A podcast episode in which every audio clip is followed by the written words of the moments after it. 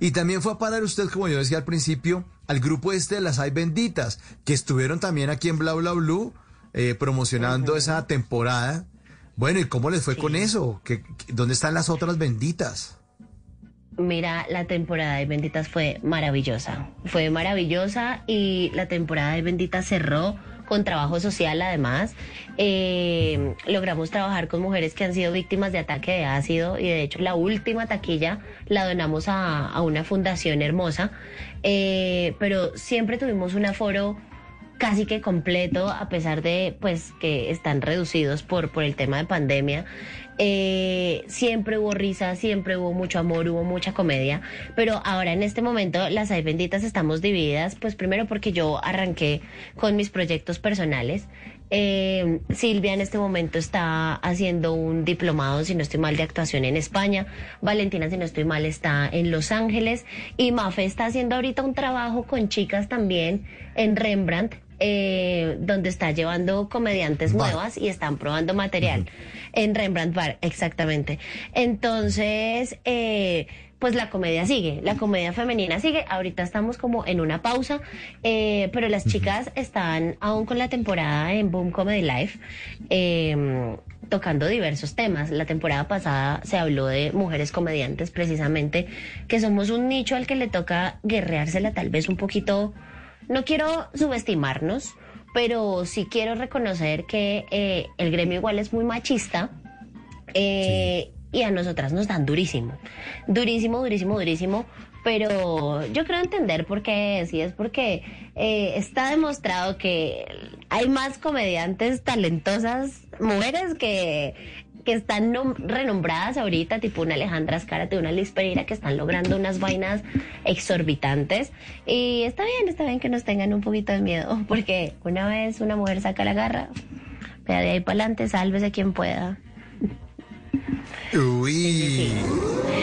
No digas pero, pero, pero, pero usted tiene toda la razón y yo no había hecho nunca esa reflexión. Si ponemos por porcentaje de comediantes porque, o sea, ahora hay un boom de comediantes, pero eso es un arrumaco, eso es una cantidad de gente. Pero si usted le mete el colador, uff, ahí se queda más de la mitad. Yo he visto unos que uno dice, ah", que incluso muchas veces, y lo confieso aquí al aire, digo, para invitarlos aquí a Bla Bla Blue, a veces a mí me da como angustia porque digo, no son tan chéveres, no son tan chéveres. En cambio, el porcentaje de las mujeres que hacen comedia son muy buenas. Y tiene toda la razón, Lorena. Son muy, muy buenas. Catalina Guzmán, que ha estado aquí. Espectacular. Liz Pereira. Espectacular. Espectacular. Liz Pereira, también invitada aquí en Bla Bla Blue. Qué bueno. Hay un, hay un tema eh, que usted tocaba en el, primer, eh, en el primer segmento, donde hablaba sobre esa lesbiana femenina. Cuéntenos un poco cómo es, cómo es, aparte de eso, la que es médica, la que no quiere ser médica, pero que quiere ser comediante y que se va por el lado de que los hombres están muy groseros y toca pulirlos más. Y aparte de eso, sale al escenario con un tema fuerte, diciendo, bueno, yo soy lesbiana, pero soy lesbiana, eh, no, no, no, no, no la, la harta esta que parece un man, sino la que es más delicadita y más linda. bueno, Mauro, yo creo que yo nací para ser minoría.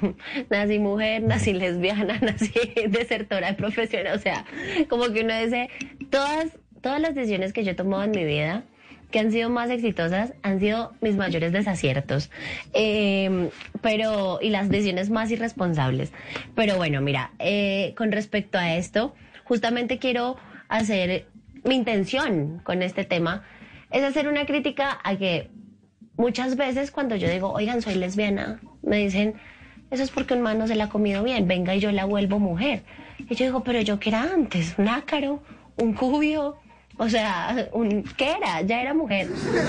Y hablo, hablo justo de los perfiles de chicas eh, lesbianas donde se nos puede ir aquí toda la noche, pero existe la tomboy, existe, que es la más masculina en su aspecto, existe la tomfem, que es la que está como en el balance, que es niña y niño que puede lucir de ambas formas en su vestimenta y, e igual pues conserva como su pelo largo, sus características femeninas.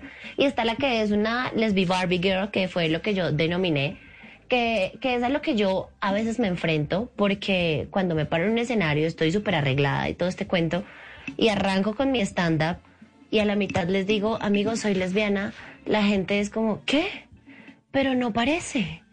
¿Cómo así? Entonces, eh, justamente la crítica es, cómo hay que vestirse para parecer lesbiana, mm, cómo hay que lucir para que a la gente no le genere tanto impacto y además de eso, eh, pues Mauro no se enfrenta a tantas vainas como lo que te decía, el tipo que te quiere volver mujer, o el que te morbosea a la novia, o incluso a la heteroconfundida que dice le puse los cachos a mi marido, pero como fue con una mujer no cuenta.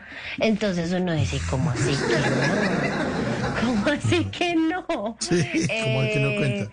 Eh, sí, o sea, entonces es como romper de pronto un poco con estereotipos y con tabúes y, y la intención también es volver la homosexualidad algo tan natural al punto que no tengamos que etiquetar a nadie. Sencillamente ella es Lorena, no es Lorena la pin, pin, pin, pin, pin, pin, pin.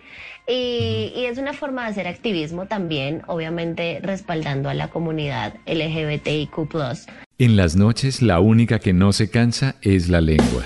Por eso, de lunes a jueves a las 10 de la noche empieza Bla Bla Blue con invitados de lujo. Hola, soy Marcela Carvajal. Los saluda Julio Alberto Ríos, Julio Profe, el youtuber. Los saluda Ever Vargas. Saluda María Jimena Duzán. Habla el Negro. Les habla Jaro el trompetero. Les habla Alfredo Gutiérrez. Con buena música, con historias que merecen ser contadas, con expertos en esos temas que desde nuestra casa tanto nos inquietan y con las llamadas de los oyentes que quieran hacer parte de este espacio de conversación para gente despierta. Bla bla blue. De 10 de la noche a 1 de la mañana. Bla bla blue. Porque ahora te escuchamos en la radio.